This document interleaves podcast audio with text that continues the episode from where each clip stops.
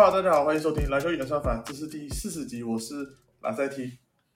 Hello，大家好，我是邢浩。哎，现在第四十集了，对啊，怎么了？没有，就是人嘛，听到一个整数就会觉得，哎，就是格外的愉悦。那下一集我开头我就要说，哎，第四十一集了。那我听到植数就会特别爽，这样。听到植数，好笑死。这集终于 NBA 季前赛事开打了。对啊，顿时不知道要不要继续聊我们的那个分组与分析。呃，因为我们看到季前赛已经太嗨了。对啊，这很久没有这么嗨了。就是我从早上一路看比赛，然后看完之后开始剪片，一路剪到那个晚上可能八九点剪完了上片，然后我就是继续补其他比赛。补完之后，现在又来录这个 podcast，一整天都跟篮球息息相关。一整天都在工作啊，还是兴趣及工作？就是很难有什么休闲啊。我休闲时间就必须必须来看一下比赛，这样。就是我就把它当我的休闲，就是你要说它是工作也好，你要说这是兴趣也好，就一半一半吧。就是因为比赛真的太多了，然后像这些今天蛮多比赛，因为今天真的是太多人回归了，就很想要把它把它看完，然后看一下各队的状态现在是如何啊，他们都在跑些什么，对，都是我会比较着重想要去观察的点，这样子。呃，其实今天你有提到那个 Ben Simmons 的回归嘛，就在你的 YouTube 的影片上面嘛，所以我想这部分我你如果我如果有听众有兴趣的话，就。去看一下新一号的影片。那我们来谈另外一个回归的球员，就是快艇队的 Kawhi Leonard。呃，他们今天也算是小试身手。其实主力球员都有呃上场，也有搭配过一段时间的情况下，你自己觉得 k a w l e r 他目前回来的状况是如？嗯，其实他蛮明显，应该还在找状状找状态啦。就是很多比较勉强的单打，还是选择出手。对，所以我觉得，可我其实不太会担心他，因为毕竟他就是他的身手就是摆在那里嘛。然后我觉得相信他，只要找回比赛的节奏，应该还是蛮强势的。所以他反而不是我这样主要的观察对象。我其实重点比较摆在那个 John Wall 身上，因为他真的是真的非常久没打球了，近年来伤势不断嘛，所以其实蛮好奇说他到底现在。是实力是大概如何的？不过其实我还蛮惊艳，就是我觉得他在对那个球场的直觉啊等等这些这些部分，我觉得都都还是我觉得还是算是联盟蛮出色的球员啊。那再加上说他的爆发力、他的变相，可能真的不是像过往那么暴力，但是就他的变相的节奏掌握等等，就是还是可以晃过第一拍对手。对，所以我觉得这对快艇来说无疑是加分的。我觉得快艇现在阵容真的看起来是蛮恐怖的。呃，其实那个他们的总教练 Tyron Lu 也也讲得很明，就是在。对一号位的这个部分，就是他跟 Reggie Jackson 要来争这个先发的位置嘛。那教练其实也承诺说，他下一场的季前赛会会是以先发的身份出赛。对，那我自己会觉得，因为快艇一直在打这个 Five Out 的一个形式，那关键点我觉得会是呃 John Wall 的外线，因为其实持球部分，他他们球队已经有两个巨头等级的嘛，对啊。那其实刚刚也提到说，他他在这个体能上面、爆发力上面。看起来没有，可能有衰退，但是没有衰退到非常糟糕的一个档次嘛。对，那我自己会觉得，呃，投射应该会是两个球员的分水岭，对啊，因为毕竟这种你要打这种五个球员都站在外围的情况下，那投射一定是会变得非常非常关键。对啊，这就看接下来的竞争如何啊。不过其实他们今天也有不少时间是两个人一同上场，所以其实到最后，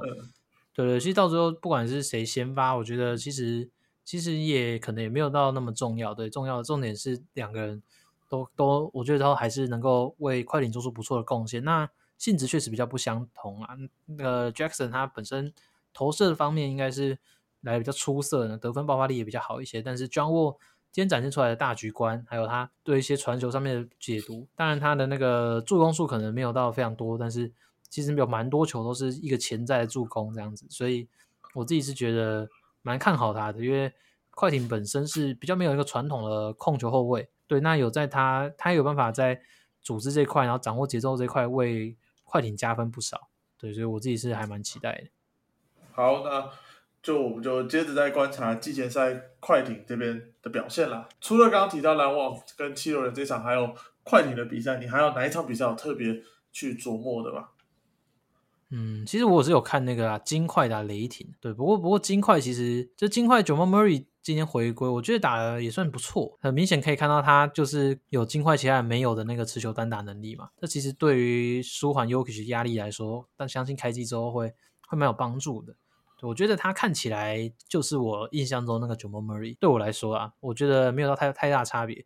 就他后面其实找到节奏之节奏之后，投射手感什么的，我觉得都都有回来。呃，其实他们今天这一场的话，他们的主力球员基本上都没有上超过二十分钟，所以这样的情况下，包括像尼克拉尤克奇，他也就是他在偷懒，偷懒，对对对，其实还蛮明显的，就是慢跑啊，也不用想要单打干嘛干嘛的。对，但是当然这种比赛基本上球员的那个，我觉得进攻的欲望还有他们想要 dominate 的心没有那么重，但是。我我相信对于 j a m a Murray 并不是如此，因为他这是他经历了五百多天之后，第一次再回归到 NBA 的赛场。就像你刚刚提到的，我其实觉得他的身手上看起来是没有到退化很多。那那这当然，我觉得对于金块来讲是一件好事情。把这个把这个焦点放到对面球队的话，雷霆队其实他们今天算是先发球员有上场的比较久。对，那比较值得注意的应该会是拿下十七分的 Trey Man。其实他在上个赛季末的时候，其实已经展现出。相当好的一个得分能力了，对。那这个赛季，我其实觉得他跟 SGA 很有可能会是这支球队就是头两号的进攻点。那这样子的话，如果 SGA 回来，他应该还是从替补出发吧？对，但我其实觉得他他们应该会大量的摆上三位的一个阵容去收官，其实这是蛮有可能。对，因为他现在其实他本身他的投射能力现在蛮明显是雷霆在正中人最好，就包含像是。一些带步的跳投、后撤步的跳投等等，它其实都是有那个命中率在，而且那个投篮整个看着就非常的舒服。其实今天还有另外一个投射表现不错的是雷前锋 Aaron Wiggins，对，那我不知道大家对他熟不熟悉，对，那他是去年呃雷霆在二轮捡到的球员，一样我觉得也是可以再观察。那呃，我想特别提到的，应该应该我觉得应该是大家比较少注意到，应该会是雷霆今年交易的三张首轮去换来第十三顺位选进的。这个乌斯曼 J，那其实他他在热身赛，呃，他在夏季联赛还有这场热身赛，其实表现也都没有特别的出色。但是，就是你可以从他的比赛当中看到，为什么雷霆愿意花这么大的一个代价去拿到这名球员？对，因为他其实确实是有相当罕见的一个身材、臂展跟持球能力。对我觉得这个部分会是雷霆在阵容上面，其实是各队阵容上面都相当缺乏的一个部分。对，所以。其实我觉得这名球员是可以期待的。Darius Bazley 是不是要拜拜了？他，你看雷霆，其实他们在中锋的人选上面并并没有太有这种传统的常人嘛。对，那球队一直想要用 GRE 跟 Bazley，但是 Bazley 他的外围却又没有办法有稳定的输出。去年三分球命中率只有百分之三十左右，所以我自己觉得他他再没有办法进步，可能真的是要拜拜。对，因为毕竟后浪推前浪嘛，他们每年都选进那么多人，这其实竞争是蛮激烈的。好了，那我们讲好不要在这个季前赛聊这么久了，对啊，所以我们接下来应该就是等之后再有更多，反正每队也都不会只打这一场嘛，但就持续这个赛季开始了，会持续的越打越多比赛，所以还没聊到，我们自然之后就会渐渐的去聊到这样，因为 p a c k a g e 的形式本来就是希望可以让我们可以去看到，就是看把我们更多的想法带给我们的听众，所以接下来会持续在跟大家更新我们最新的观察。没错，好，那我们回到了这个礼拜的正题，就是一样持续到我们的季前分析嘛。那这个礼拜我我们想讲的是东区的呃东南组，东南组其实有一支球队已经打过两场的季前赛，就是华盛顿巫师队。等于巫师队有跟勇士队去这个日本打这个表演赛嘛？对啊，那你自己觉得？我们先来讲这两场，其实可能大家都注重勇士的情况下，你自己有没有在巫师队这边看到一些？什么样的比赛内容？嗯，我在我看到乌斯曼剑没有开玩笑的，哈，好难好难笑的谐音梗啊！反正就是巫师队的部分，其实大家可能会觉得哇，八村垒是不是这两场打还不错？但但我我自己会觉得他开季后可能机会不会来那么多啊，因为毕竟在在那个日本嘛，所以其实有几球是真的有做球，特别做球给他，不然其实有时候你在观察他们不是在 run 一些 set play 的，就是在 run 一些 set play 或者是。就是哇，这球是设计给什么的时候，其实你很明显可以看到八村垒参与的程度，我觉得是比较少的。就是他蛮多时候就是待在底角等等着球这样子。对，有时候这啊特别要做球给他的时候才给他球单打一下。开季之后其实也不确定他有多少的球权。那主要还是去看说，那如今他们的主力应该算是 Brady Bill 跟那个 Kuzma 还有 Porzingis，还有 Porzingis，对他们的搭配会是如何？对，那 Porzingis 现在看起来，我觉得比较可惜的是他在禁区，等于是他的威胁度是我觉得几乎没有，就在三分线内啊，放到三分线内，我觉得他的威胁其实都来的很低。对，所以会变成说他就只能在三分线外牵引对方的防守，他的三分球命中率老实说也不是到很稳定，他就是能投，但是对方其实会愿意放投的那种程度。对，那变成说他在进攻端其实就变得有点尴尬。那他第一场其实表现不是很好，第二场有拿到巫师队全高全队最高，其实我就觉得就是会让我觉得就是有点外线在筛筛筛骰子的感觉。对，那他今天手感好的时候可能就可以打得不错，但是手感不好的时候，那你很难去知道说他对这个球队到底有什么样的贡献。所以我觉得这会是巫师队来季会会比较需要去克服的地方，就是他们还是必须要还是要必须为 Porzingis 找到更多的的解答，这样子。呃，我有点同意，又有点不同意你的讲法。到到直到最后一句，因为我同意说，Porzingis 他目前不要讲三分线好了，真的越往篮地下的时候，你会发现他的威胁性越低。对，那我反而会归咎于就是这是 Porzingis 他个人的问题，因为其实其实，在上一场是上两场的比赛当中。呃，我有印象蛮深，有好多个 play，他是在有有在 low post 单打的一个机会，但是面对到通常都是矮他至少三寸以上的防守者的情况下，他基本上还是选择翻身跳投。被对位到的情况下，命中率就不会来的太高。对，那其实我一直觉得这是他的球风比较，呃，这个为人诟诟病的一个问题，就是他并没有很喜欢往禁区来突破，然后他在禁区的这个把握度，以他的身高而言。呃，可能来的不是这么的好。那我觉得这部分真的是 Posingis 已经讲了很多年了。那包括上市什么又影响到他这部分，确实是要再加强，也会，我觉得也会影响到华盛顿巫师他们，我觉得的上限啊。我觉得能不能够在能不能够在例行赛有个表现啊？那我觉得 Posingis 这边确实是一个蛮大的关键。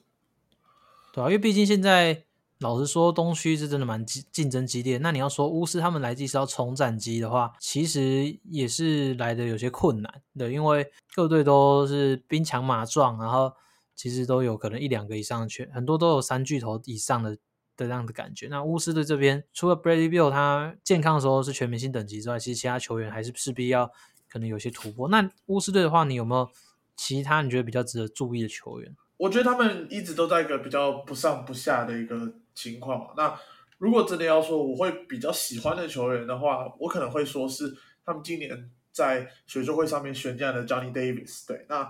那这名球员他。虽然可，我觉得可能第一年、第二年没有办法好好的融入呃团队这这个团队的一个篮球当中，但我自己会觉得他他确实是有投射的潜力，还有持球的潜力。对，那尤其在巫师，其实他们这几年选选人，包括选 Danny Avdi 啊、Corey Kispert 这些球员，他们感觉没有办法转换到 next level 的一个情况下，可能顶多就是合格的先发球员，甚至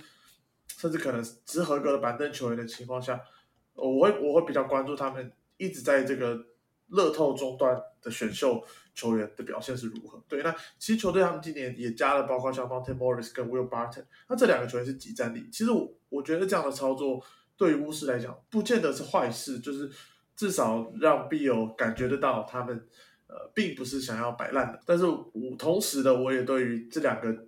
呃可能是角色球员的一个情况，我对于他们能够带带给球队有多大的上限，我自己也是。有蛮大的疑虑。其实 Johnny Davis 在这轮赛表现是真的不太好啊，就是他在，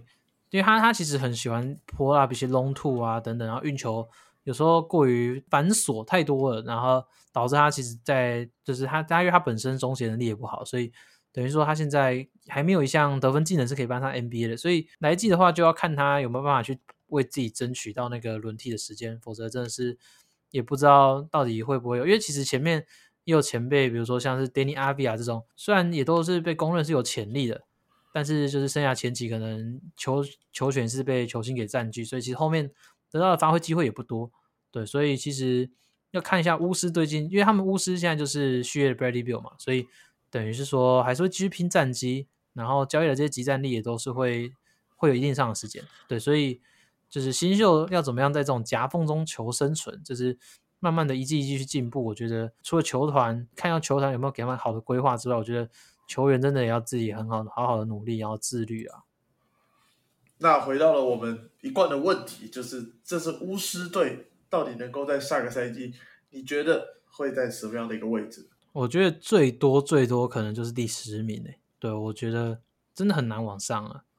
就是我自己是不看好他们进附加赛，但是如果因为其实本来就是还是有可能会有些误差，对，但我觉得他们要进季后赛难度实在是太高，因为东区来季真的是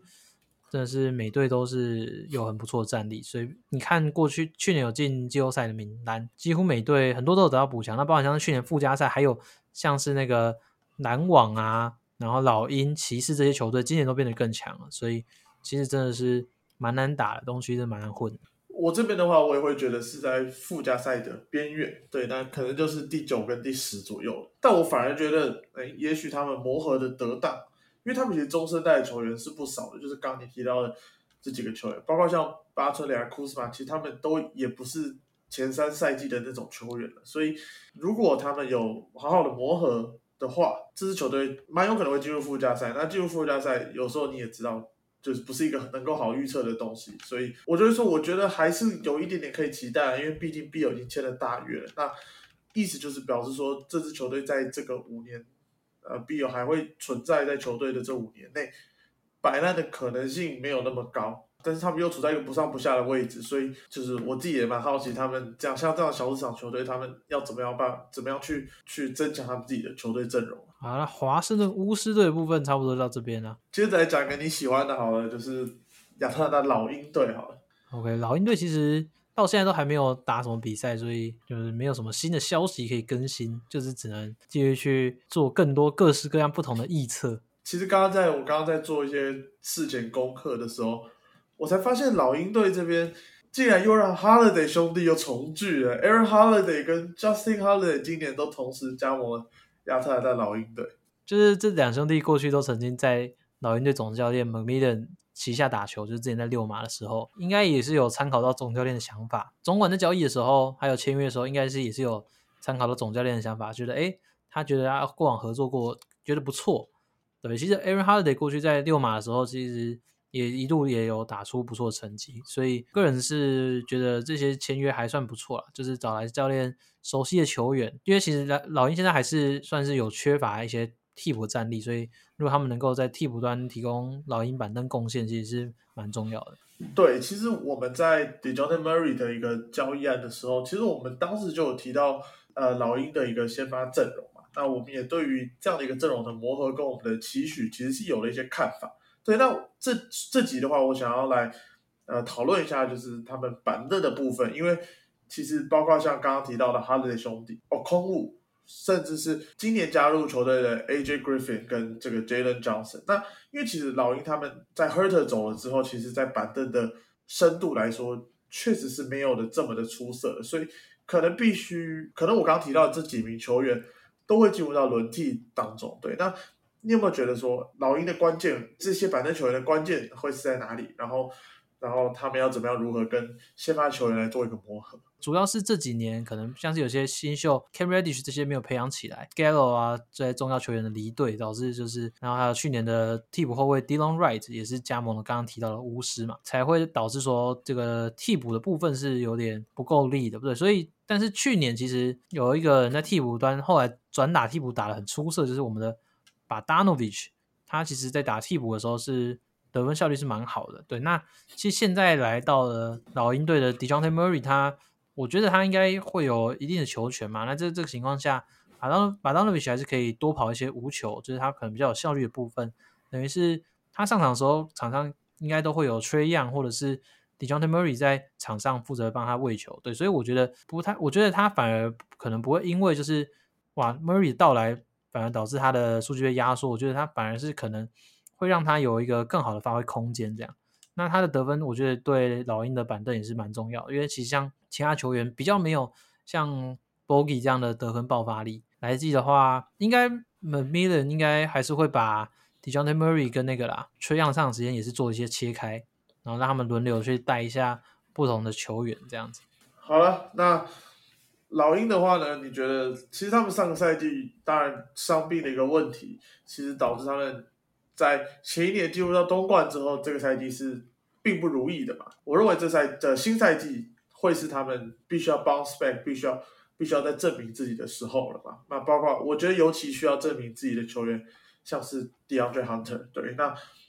那你自己觉得呢？这支老鹰球队他们能够有季后赛的名额吗？还是？可能又要落到附加赛的一个位置。其实我觉得健康的话，他们绝对是季后赛等级的球队啊。上个赛季其实他们大多时候是受到了伤病的影响，对，那包含重要的球员卡佩拉，他其实也是大半季都是有那个伤势在身，所以变成说他的效率也是不如以往。其实这个赛季如果全员在健康的前提之下，我是看好他们能够占据东区第五第五、第六名左右的位置，甚至可以更好。但是我是把一些磨合的时间算在里面，所以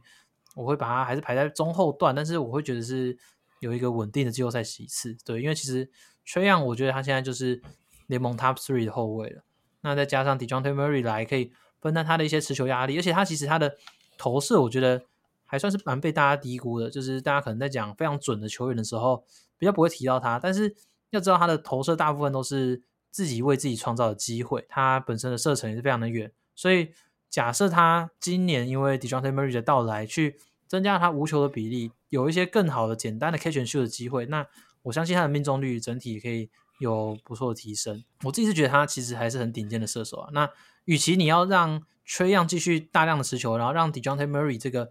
无球吸引力比较差的人，因为他外线不好嘛，所以你与其与其要让缺样继续大量持球，让这个 Dejounte Murray 去打无球，不如就是增加缺氧无球的比例，这样我觉得整体进攻也会来的比较均衡一些。好，那我的话，我觉得我会把他们放在第三等级，也就是附加赛球队一个等级，对，因为。呃，不是说他们比较烂，但是我觉得他们的稳定性会让我觉得比较有疑虑，尤其是今年球队又来到了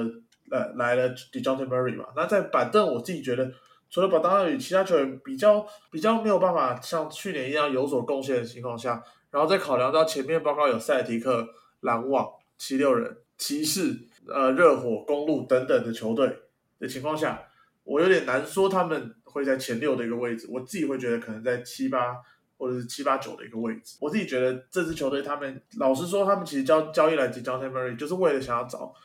第二个 All Star。那名义上好可以，John Murray 确实在上个赛季是个 All Star，但是我自己的心目中，他跟缺氧加起来，不知道我对于他们能不能够一加一大于二这件事情是有比较大的疑虑的，所以我还是会说。他们要再找第二个全明星这件事情，我觉得这件事还没有到很完成，对，所以我我这边可能会说，他们还是会没有办法让他们的一个比赛内容提升到这种超级强队的一个等这样的情况下，尤其在东区如此竞争的情况下，我可能会说他们在七八名的位置啊。其实其实老鹰队真的是没有很好预测啊，所以我自己在在思考的时候也是想了蛮久，因为其实各队就是真的现在都都很具有。具有一定的实力，但我但我自己是对老鹰队有信心啊！我觉得他们也曾经在季后赛证明过自己，然后上个赛季球队确实是受伤病所扰，对，所以我相信这个赛季在有进行补强之后，我觉我是觉得是会变好的啦，哪怕需要一点磨合的时间，我是觉得还是会比原本的阵容来的更好。好，那我们在台湾老鹰之后，我们把球队转到他们上个赛季在季后赛败下阵来的。的迈阿密热火队，热火队他们今年走了一个 PJ Tucker 嘛，那其实是一个蛮大的一个损失。对，那看起来新赛季的先发四号位会是去年在球队表现出色的 k a l e Martin。迈阿密热火队其实我们都知道，他们上赛季算是单靠了防守跟 Jimmy Butler 一路走到了东冠的第七站嘛。那不然我们先来谈一下，其实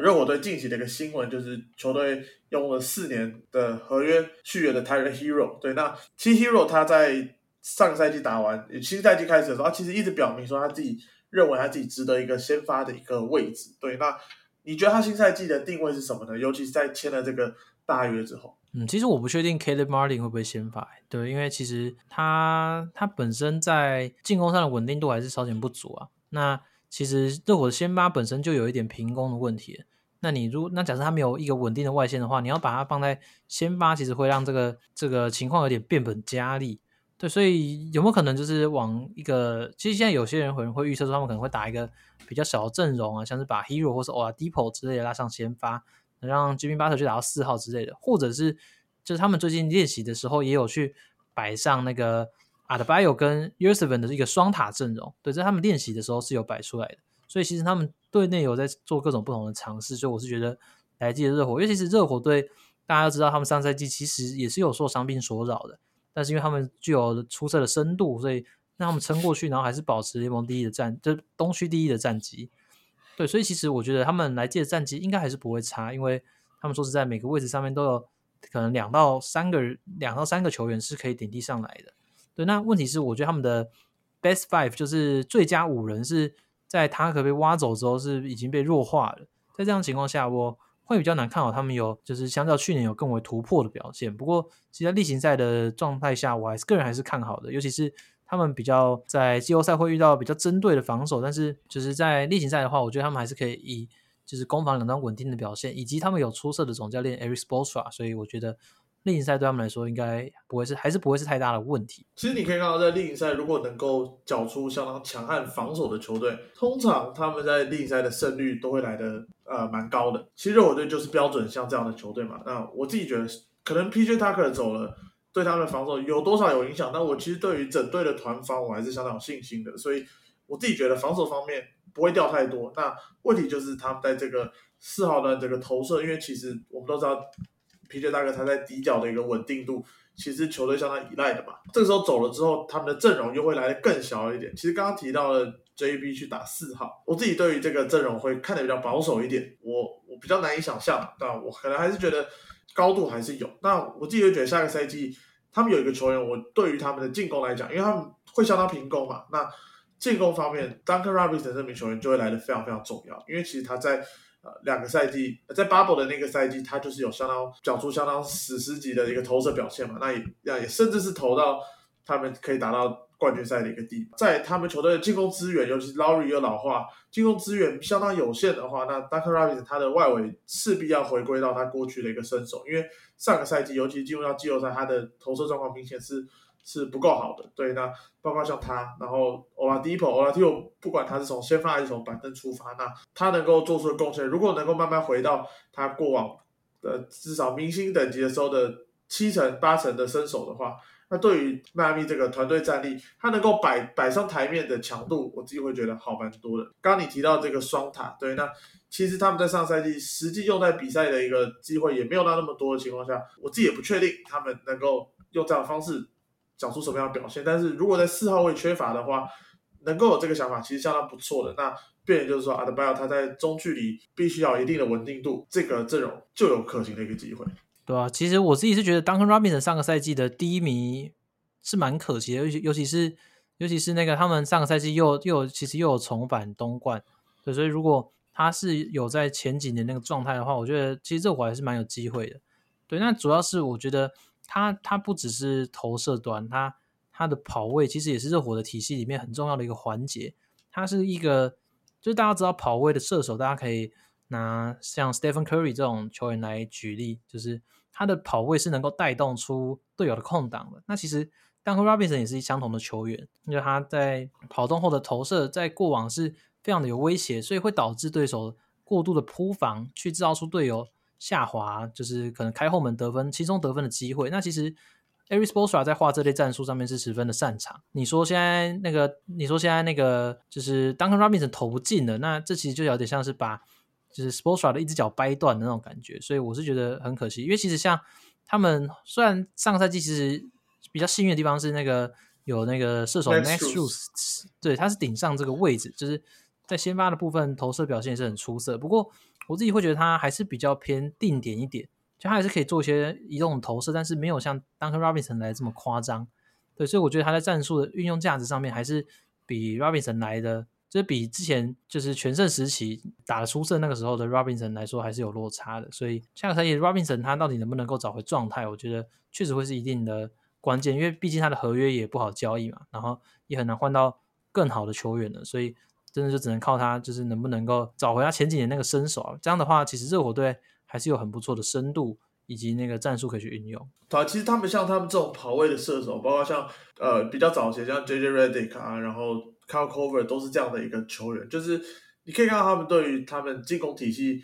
的威胁性是来的相当的高的。对，那他确实也是热火在在前一个赛季进攻体系相当重要的一环嘛。但是很可惜的是，上个赛季在季后赛就。遭到了弃用也没办法。那其实幸好是认我这个团队，他们阵容深度很够，所以其实很多人能够顶上来去做不同的事情。但是这还是影响到了他们呃在进攻端的一个表现。其实例行赛我自己觉得他们也不会太差，但是如果进入到季后赛的时候，他们的进攻体系再如此糟糕的话，其实我可以说，他们上个赛季过了第一轮的球队当中，他们可能是进攻能力最烂的一支球。我记得有好多场看到他们，他跟对手就是两边都互相攻不进，因为他们手手太好了，然后他们自己进攻又太太差。如果他们有办法去改善到这个进攻端的上的问题的话，其实他们确实是不输，可能看似战力上比他们还要出色的球队。对啊，我觉得 Kyle Lowry 的伤势其实蛮大程度也影响了他们进攻端，因为他其实在健康的时候还是很不错的先发等级的控卫，但是上个赛季他后面就是受到了伤病所扰，所以导致他的表现是算是蛮起伏不定的，甚至是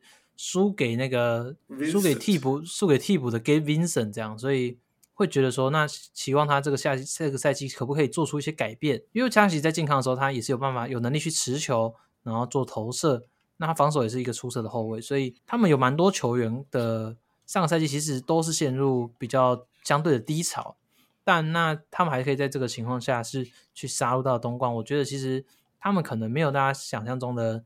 就是因为大家其实大家不会觉得他们非常的强大嘛。那其实如果这些球员都能够顺利找回状态，那比如说像年轻球员如 Hero，他有可以有进一步的突破，那其实他们还是可以有很不错的战绩跟未来可以去期待。那你自己觉得？这样的球队会是夺冠热门，还是它只是一支季后赛等级的球队？啊，我觉得他就是一支妥妥季后赛等级球队啊。但是，因为其实来季真的有太多球队是以全新的面貌，然后全新的阵容，一些球员的回归，我觉得是来的比上赛季还要再更人才济济一些。所以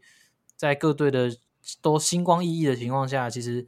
热火队就相对暗淡了一些。对，那其实我觉得主要还是看 Hero 他能不能够成为下个等级的得分手。对我觉得会是热火队的关键。因为毕竟他现在也是续约嘛，他其实也是有很有很有可能他成成长为下一个就是联盟的球星，那这样的话这个合约就会非常的超值，对，所以我觉得他们的未来其实很多很大程度是取决于 Hero 的成长。现在这样说有什么其他值得期期待的年轻潜力可以来帮助热火队吗？我是觉得其他人是有点差距有点多，所以。主要还是看 Hero 他下个赛季的表现。其实上个赛季他就已经得到不错的进步了，在挡拆的进攻成功率等等。但因为是在他在得到那个就是联盟各队的肯定周期，受到防守待遇也是来的更更多嘛。那其实，在热火队上季其他人相对平攻的情况下，Hero 其实大多时候受到了包夹等等的待遇。那他在这一块其实例行赛没有很好的有机会去给他磨练，对，所以导致他在处理包夹上面是表现非常的差劲的，等于是几乎每一次被包夹都会失误。对，所以也导致，对对，也导致大家对他的季后赛的印象可能不是那么好，就觉得他似乎不值得这个薪水。但我是觉得这就是成长的过程。那他其实已经证明他可以在一个赛季中缴出稳定的表现，所以我是觉得他绝对是值得这份薪水。那就看他能不能够在未来持续的成长。对，所以他只要有继续成长，其实这个合约在过几年，其实那个薪资空间又上涨的情况下，绝对绝对是不对热火来说绝对是不亏的啦。好了，在台湾热火队之后呢？我来，我们来谈一个，我整个休赛季几乎没有看到他们的新闻，有的话也都是负面的，笑到这黄蜂队。还有黄蜂队，他们近期有打了一场热身赛，不然真的是什么都没没得讲。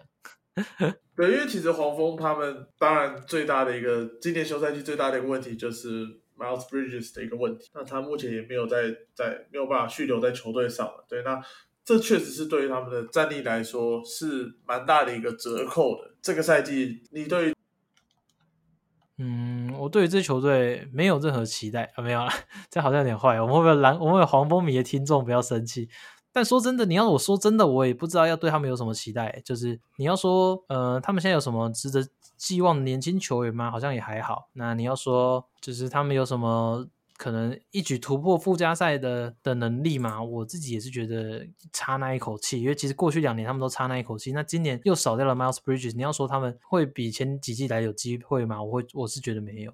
对，在这个情况下，我是很难对这支球队有得到太多的期待。那我我其实还是希望拉梅罗他可以得有更多的进攻手段去开发出来，因为其实在最新的一场比赛。可以看到他其实过多时候还是去依赖外围的胡乱出手，对，所以导致他命中率不是太好看。那所以等于是他现在就是在禁区内，其实其实近年来你可以看到很多出色的年轻后卫，包括像是 Garland、John Moran、Trey Young，他们其实都有稳定的一手抛投能力。那就是 l a m e l Ball 他其实很大多时候是用一个骑马射箭的方式，但是也没有到非常的稳，投射是非常的不稳定这样子。那这会让我觉得他在进攻端是目前没有一个可靠的武器。那在这个情况下，他其实要在为队友创造机会也是变得比较困难。那今年又少掉了他的挡拆好搭档那个 Miles Bridges，像势必他在进攻上面会，他会比之前遇到更多的挑战。对，所以他势必要开发出一两项中距离投篮也好，抛投也好，或者是就是一些上篮的技巧也好，我觉得他不能就是继续在外围烂投一些外线，不然黄蜂队来季的战绩可能会蛮惨不忍睹的。其实球队他们可能要说比较有值得期待的一个年轻球员的话，就是他们在前一年选定的 James Bouknight 嘛。那其实他在呃前两天的季前赛来说，呃在投射端的表现也不是来的这么的出色。对，那我会觉得现在这支黄蜂队，他基本上整支球队过于年轻了。对，所以除了 Golden Hayward 之外，那 p l u m l e 有比较偏向是角色球员，年轻比较容易造成就是。球队的打法容易是毫无章法，对。那我自己觉得 Lamelo Ball 对，就像你刚刚提到，很多地方确实是他需要在进步的。虽然其实他上个赛季最后是有入选明星赛，那这支球队他们其实原本是有一个不错的一个，我认为是有不错的一个核心啊，就是他跟 Miles Bridges 嘛。那那 Bridges 走了之后，其实球队一直没有，他们并没有在前场有一个呃，算是 Go To Guy，就是值得常年培养、值得常年留队的这种。这种球员，所以这会造成他们今年在这个今年在东区东区的战绩，我自己也不是这么的看好。然后同时，我也并不看好 Lamelo Ball 他在队友并没有这么呃出色的情况下，那那我相信他受到防守的这个负担也会来的比较重。所以我自己也没有看好他下赛季的一个表现。对，所以黄蜂我只能说，这赛季可能会是一个令人比较失望的赛季。对，因为他其实比较不像崔样这种，他本身也有强大进攻能力，进而去创造队友的机会。就是他同时，也就是他可以打挡拆啊什么，然后就是一个人掌握全队的进攻。拿梅罗比较不是这类型的球员，他有时候也会通过一些二传啊、快速的转传等等，就是去帮助队友整体变得更加的流畅。那其实这就是蛮去依赖到队友的能力的加持的。对，那他你要在他一个人去创造整整队的进攻的时候，其实对他来说是相对比较吃力一些。在又少掉直接少掉队，就可以说是正中第二强的球员的情况下，黄蜂队来季真的是，我觉得 Golden Hayward 的健康会来的蛮重要的。Golden Hayward 他现在已经算是他们球队仅次的，就是拉米罗外的另外一个持球点。那所以他如果再再继续受伤的话，那那个黄蜂真的是没有人。因为其实可以看到热身赛。他们让 Rozier 去持球的效率也不是来的特别好。过去 Borrego 还是主要是把那个 Rozier 是放在无球端的。那现在 Borrego 离开，那他们或许想要尝试一些新方式，也也一部分是因为黑 d 就是在没打。但是就我看来，Rozier 他在持球的时候，不仅没办法创造别人的机会，他自己的效率下跌的也是蛮快的。所以如果开机后要让他回到无球的话，那还是要有其他人可以跳出来持球。就看一下那个，其实你刚刚前面有听到的 James Booknight，他确实是。可能黄蜂阵中现在比较值得期待的一名球员呢，他还是有不错的爆发力，但是三场面对到那个塞提克的后卫要过掉是对他来说有点困难，所以就看他接下来几场的发挥如何。去年是没得到什么上场机会的，所以如果这一季开始进入轮替的话，等于是说他在轮替里面的第一年，所以他的定位啊，然后就是球队对他的培养，我觉得都会来的蛮关键的，就看他来季到底会。有什么样的发挥空间？其实考量到去年黄蜂队他们比较有大缺口的，就是他们在防守的一个问题嘛，尤其是在禁区的防守。今年他们除了用选秀选定了 Mark Williams 这名中锋之外，其实你没有看到他们有多大的进步。然后再包括又提到 Bridges 的离开啊等等的，所以其实今年的话，我这边可能会说他们可能会是联盟差不多第十三。十三名、十四名左右的一个位置，就甚至是可能会是在后面没有附加赛的的位置啊。对我我自己的预测会是这边，就像我刚刚说的，可能会是一个比较惨淡的一个赛季。我自己也是没有那么看好他进附加赛，就是蛮可惜的。因为这支看起来一度要上升的球队，就这样子，就是可能又落回了之前的位置，对吧？但是我觉得他们还是有一些值得期待的球员，像刚刚前面提到 Booknight 嘛，然后还有当然还有他们当家球星拿 Melo。就是他们有自己的课题等着去解决。那如果真的能够成长起来的话，未来持续的透过选秀啊一些自由市场的补强，他们就是还是有未来，就是有机会再度崛起的，对吧？毕竟哪没有他也是也有上赛季有入选全明星的，所以他当然还是有他的那个天赋天赋在。你就看他到底能不能够突破他自己的那个坎了。好，那这支球队被我们讲的好像缺乏天赋的情况下。我把球队转到一个充满天赋的球队，就是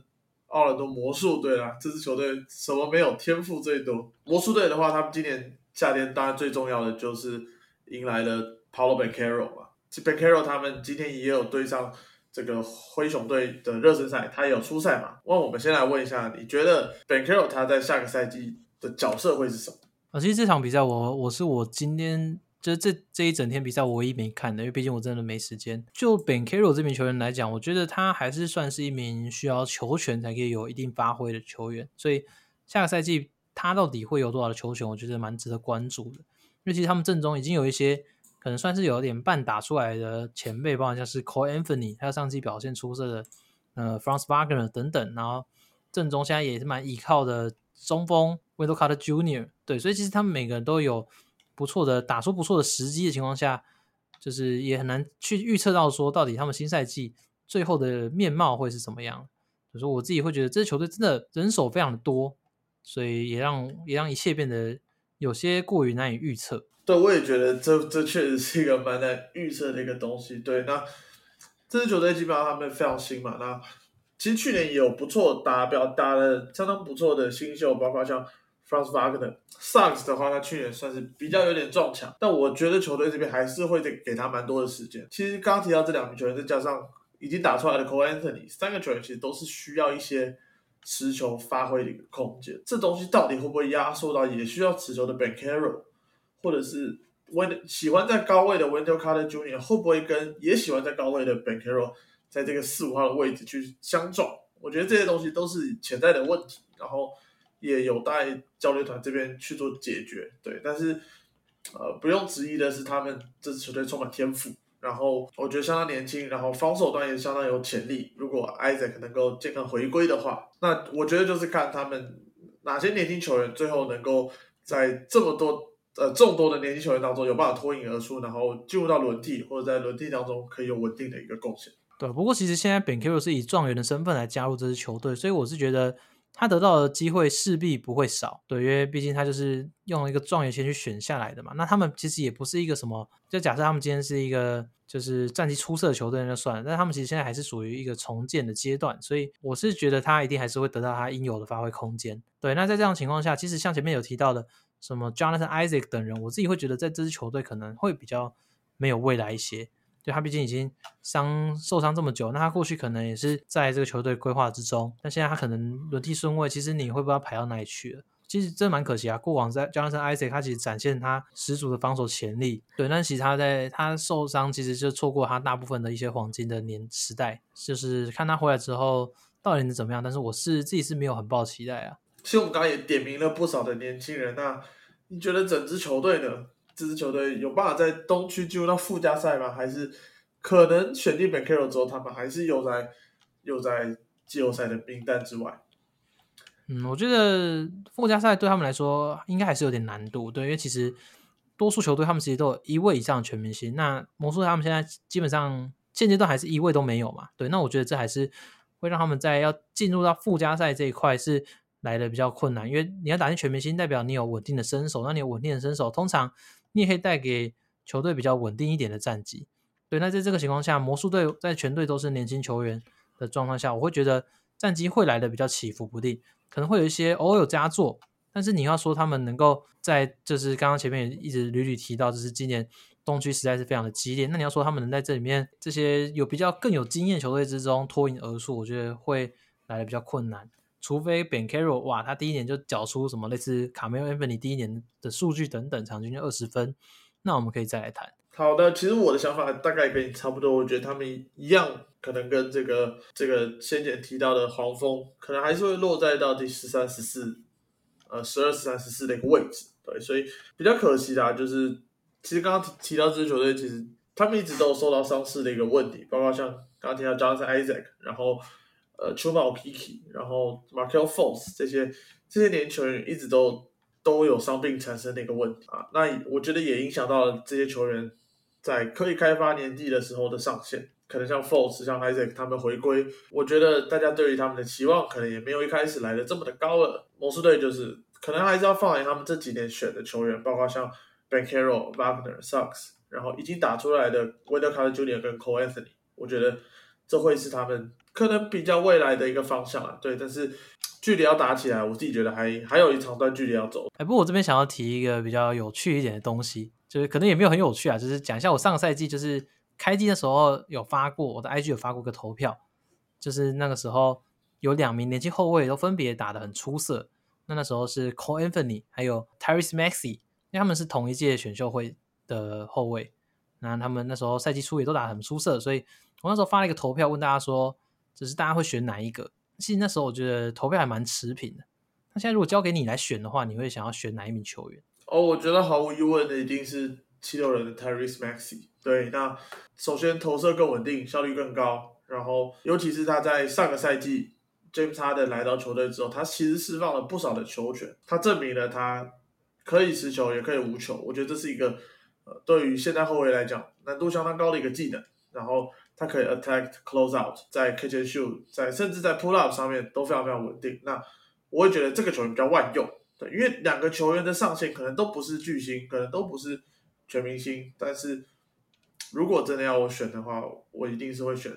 会对于跟明星球员比较好搭的 Tyrese Maxi 其实我的想法也是跟你一样，就我自己是会选择 Maxey，尤其是他今天刚打完篮网，他真的是跟跟鬼一样，非常的强大。我觉得他投射非常来的非常果断，因为其实在训练营的片段里面可以看到，那 Rivers 就是很直接跟他讲说，当你有球的时候，就是你做主，就他把他给他很大的权限去自自由挥洒他的进攻。对，所以我觉得他其实来季他其实真的蛮有可能去迎接他迎来他的一个 breakout season。他们球队虽然正中卡着 James Harden 跟 M B 两个老大哥，对，但是他们其实放给 Maxi 的的自由度还是来的蛮大的。对，他们可以让他去持球进攻，在无球跑动上面他也有出手的权利。所以我自己是觉得这名球员他又非常上进，然后拥有本身就拥有出色的爆发力，现在又拥有。蛮蛮不错的投射，所以其实我是蛮蛮看好他下赛季的表现。我也觉得七六人会因为他的成长变得更加的可怕。哦，其实刚刚你刚刚提到那个 training camp 的的东西，就是那个 NBA app 上面，其实今年有去测录到特特定几支球队的一个季前训练营的样子嘛？那我有看了一下七六人，就是跟你刚刚提到的这个。然后我想提个题外话，就是七六人其实他们，我看到前面的练习相当的重视，就是。他们在给 M B 低位或者是高位要球之后，M B 被被包夹之后，他们要找出一个比较合理的传球点，对，要预判那个是空档的一个那个位置的球员，对。那你会觉得说，哎，七六人他们上个赛季在这方面是做的比较不好吗？还是还是就是这确实是一个比较需要加强的一个部分？我觉得这确实是需要加强部分，因为其实虽然 M B 他本身他自己的传球能力是有提升的，对但是团队的传导有时候还是来的比较慢的一些。对，所以导致球队其实，在是在季后赛里面会比较容易被做针对，所以那时候其实后面也是被热火的防守就是有限制住。那那他们如果现在把这个融入到体系之中，变成就是大 Rivers 想要做的是，我想要他想要他们这些事情都变成一个习惯，就是你不用去每一波都要思考说我现在怎么传比较好，而是就是哇很自然而然的就会去做出正确的判断。他想要现在球员能够做到的是这个，所以他也在训练中多次不断的强调。球员必须时时刻刻去寻找 MB，但是不一定要传给 MB，而是要观察防守的情况。去如果禁区内有两个人，那就是快速的传导，在外围找到空档，对，或者是就是转边之后再寻求没有塞入禁区的机会。所以其实来季可以看一下七欧人他们在这个球权上面的轮转有没有来的比上季还要出色，我觉得这会是他们的蛮大的一个看点。OK，那那这个七人的部分聊完，因为其实这个我在我直播上面也有聊过啊，我自己是觉得蛮有意思的。回到这个球员二选一的部分，我其实当初我那时候，我记得我那时候还有在发另外一个投票，对，那时候我是发了 OG Anobi 跟 RJ Barrett，那那时候我记得也是蛮扯蛮持平的，因为其实不持平的我就不用在这边提出来嘛。那这个是真的，这些都蛮持平的，就是大家可能就是可能接近五十五十这样。那现在的话，你会选择哪一名球员？哇，这个有点难呢。你先讲好了，你让我想一下下。我自己是觉得也蛮困难的。我觉得这个其实真的，这是真的蛮五十五十，有时候还是要端看你球队的一些需求。对对对。但是我，但是我其实我我的话，我最终还是会选择 RJB。我觉得他的上限还是来的高了一些。对，那他他本身其实也是一个蛮全能的球员，当然在防守上面是不及 OG Novi，但是。RJB，我觉得他能够做的事情是更多，他的持球现在也是证明是是可以用的。当然，可能比较局限于同一个，就是用左手切入，但是他是可以在一些挡拆后做出正确的 read，然后就是有自己得分的能力，也有传球的空间，也可以在外围投进三分球。所以我觉得他，我觉得他会是未来还是有相当不错的成长性的一名球员。那当然，OG 我也是很喜欢，不过就是像我刚刚讲了，一定要选一个的话，我最终会选择的是 RJ Barrett。我的答案应该会跟你不一样，我会选的是 OG 的 Nobi。那 OK，原因的情况是，我觉得，我觉得 Nobi 他就很像，很很像那时候在火箭或在巫师时期的 Trevor Ariza，对他可能可以是球队的第四、第三、第四得分点，然后他可以当你最主要的呃一线的防守球员。那他能够待的球队绝对是啊，他绝对可以在这种联盟中顶级的球队，然后站稳先发前场的一个位置的球员。我们可以看出他的功能跟定位就是非常非常的明显。RJB 的话，它有一个问题，就是他其实是一个需要球权去持球的的的呃，他需要一个他需要球权的一个球员啦。变成就是说，他可能一定会在这个队上会是第一 option 或是第二 option。但是经过了四年的一个时间了，当然我知道尼克其实一直在进入到一个很混乱的一个局面，但是。四年过后，他还是没有办法长成明星等级的球员。对，那他很，而且他甚至很有可能在中期这个这个 NBA 的 career，他都没有办法成为明星等级的球员，这是很有可能的。所以在这样的情况下，那我宁可会去挑选一个，呃，我宁可会去挑选一个比较好的一个角色球员。那我可以很确保，我也很清楚的知道他能够在场上带给我什么。那我可能不会去挑选一个过了四年我还是要对他有期望的一个球员。我觉得这有点像。我觉得这有点像在挑女朋友一样，就是说我我觉得可能可能交往过几次之后，我可能会想挑一个比较稳定的，我能知道我跟她交往，她会是个怎么样的一个女生，而不是看起来很香，但是可能会有忧郁症或什么之类，我不知道，就是就是可能会有其他潜在的问题出现。对，所以我不知道，我可能会对，但因为我觉得两个性质不太一样啊，真的要硬选的话，那我可能还是会选 OG。对吧？其实每个球队会有不同的选择。那其实这就可以追溯到今年，其实你就是 RGB，其实一度是有可能会被交易到爵士队的嘛。那我觉得爵士队他们其实应该也会有做类似的考量，就是他们究竟有没有认为 RGB 有在未来成为他们那个一号或二号球星的可能？其实他未来就是会有那个薪资占额，那他也有那个要球权发挥。所以像你说的，他就是必须要成为这个第一或第二选择。可能最后他这个诱因没有大到让爵士真的。去启动这个交易，所以最后尼克就是最后是没有谈成，然后尼克也是把 RGB 给用一个我觉得还算合理的价码留下。你还记不记得我们有一起看过有一场那个 RGB 爆发的比赛？有有有有有很季初的时候有，其实我我忘记是不是季初，好像季中，我忘记，反正就有一个时候，就他他那时候三分球疯狂投进，对对对对，我这个这个超超嗨的，对，所以就是他如果打得好，我还是会关注一下，就期待，因为我毕竟现在就是全职 YouTuber 嘛，所以有时候还是要跟着话题走。那今天哪支球队打得好，我我就有办法去看他的比赛，因为大家会想要知道他们为什么打得好嘛。就像你要说去年好人一开始根本不会有人想要看什么骑士，但是其实。骑士后面拉关注度拉起来的时候，其实蛮多 YouTuber 都有做有关骑士的骑士的影片，